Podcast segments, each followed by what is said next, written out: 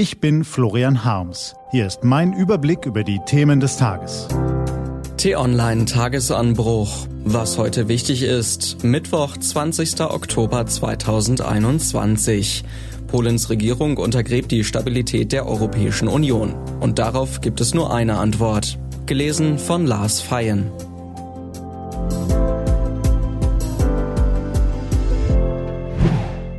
Knallharter Angriff. Es gilt die Hausordnung. Irgendwo ist dieser Satz wohl jedem schon einmal begegnet, auf einem Schild, einem Aushang im Hausflur oder im Mietvertrag. Um Ruhezeiten geht es da, um Waschküchenbenutzung und so weiter. Solche Regeln kommen vielleicht ein bisschen spießig daher, aber sie sorgen dafür, dass niemand nachts um drei seine Nachbarn mit Metallica beschallen und das zur freien Ausübung von Persönlichkeitsrechten deklarieren kann. Klar, es kann sein, dass man sich mit den anderen Bewohnern über die Details der Regeln streitet, aber wenigstens gibt es eine Grundlage dafür, was in Ordnung geht und was nicht. Es gilt die Hausordnung für alle im Haus, außer im zweiten Stock. Als ich gestern ermattet die Treppe hinaufstieg, klebte in dieser Etage nämlich ein Zettel an der Tür. Wir respektieren die Hausordnung, hatten die Bewohner darauf notiert, aber nur solange sie mit unserer Wohnungsordnung übereinstimmt. Die machen wir selbst und die geht vor. Mit freundlichen Grüßen, Ihr Mitmieter. Darunter klebte ein Metallica Forever Aufkleber und jetzt sind alle anderen im Haus ganz schön nervös. So darf man sich die Ausgangslage vorstellen, als gestern der Vertreter des zweiten Stocks, Mateusz Morawiecki, zur Mieterversammlung kam. Na gut, eigentlich lebt Herr Morawiecki nicht bei mir im Haus, sondern ist polnischer Premierminister und die Mieterversammlung fand auch nicht in Berlin, sondern im Parlament in Straßburg statt. Aber auch dort hängt der Haussegen schief. Es ging gestern ganz schön zur Sache. Über Erpressung und Bedrohungen ereiferte sich der Herr aus Warschau. Kompetenzüberschreitung setzte er noch obendrauf. Im Gegensatz musste er sich anhören, er sehe Spalt und Streit in der Europäischen Union. Das Grundproblem Polens Verfassungsgericht hat entschieden, dass das polnische Recht Vorrang vor dem europäischen hat. Die Wohnungsordnung soll also wichtiger als die Hausordnung sein, findet man jedenfalls in Warschau. Aber wir wollen es uns nicht so einfach machen.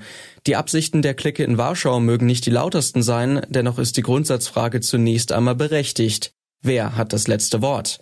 Müssen die nationalen Verfassungsgerichte stets das Haupt senken, wenn die europäischen Richter wieder mal urteilen? Auch in Deutschland hat das Bundesverfassungsgericht schließlich für Aufsehen gesorgt, als es im vergangenen Jahr einem Urteil des Europäischen Gerichtshofs die Anerkennung verweigerte. Aber der Vergleich hinkt gewaltig. Das Bundesverfassungsgericht hat in einem eng umrissenen Sonderfall die Autorität des Europäischen Gerichtshofs in Frage gestellt. Polens Verfassungsrichter dagegen haben gleich die Grundlagen der europäischen Verträge großzügig abgeräumt.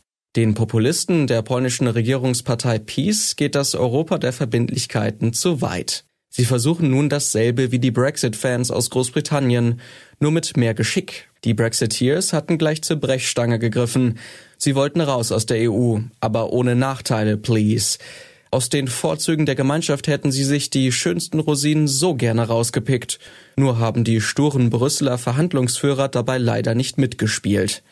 Die polnischen Nachahmer haben nun verstanden. Wer sich die Rosinen nicht ruckzuck, sondern in aller Ruhe heraussuchen will, bleibt drin im Laden. Zugang zur Gemeinschaftswaschmaschine? Ja. Nachts die Musik runterdrehen? Nein. Mal sehen, wie weit man damit kommt. Aber auf keinen Fall ausziehen. Das klingt erstmal nach einem gewaltigen Problem für die restliche Hausgemeinschaft, zumal das abgebrühte Verhalten schnell Schule machen kann. Polens Morawiecki ist obendrein nicht isoliert, er agiert gemeinsam mit dem ungarischen Autokraten Viktor Orban. Inzwischen hat die Gemeinschaft aber einen neuen Pfeil im Köcher.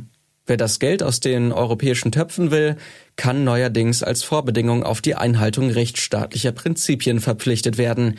Einstimmigkeit ist hier nicht erforderlich. Beim polnischen Poker steht viel auf dem Spiel. Ob es in der EU ein gleiches Recht für alle gibt, ob Mitglieder der Gemeinschaft ungehindert zu Autokratien mutieren dürfen, ob man sich in der Union einfach die Rosinen herauspicken kann.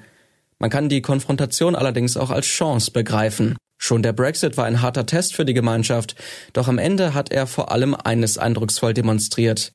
Was für eine katastrophale Idee es ist, aus der EU auszuscheiden. Schön war das nicht. Stattdessen wird die EU nun von innen herausgefordert. Sie ist gezwungen zu beweisen, wer die Gemeinschaft untergräbt, auf den wartet eine harte Landung. Testpilot Mateusz Morawiecki hat im Cockpit bereits Platz genommen. Einen Gratis-Fallschirm verdient er nicht. Was heute wichtig ist. Die T-Online-Redaktion blickt heute für Sie unter anderem auf diese Themen. Laschet redet und redet. Die Grundsatzrede zum 70. Jubiläum der CDU hält noch Parteichef Armin Laschet.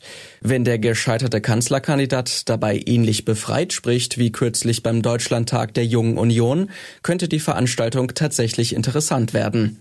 Und Brasilien beklagte mehr als 600.000 Corona-Tote. Der rechtsradikale Präsident Jair Bolsonaro hat das Virus von Anfang an allerdings verharmlost und Schutzregeln abgelehnt.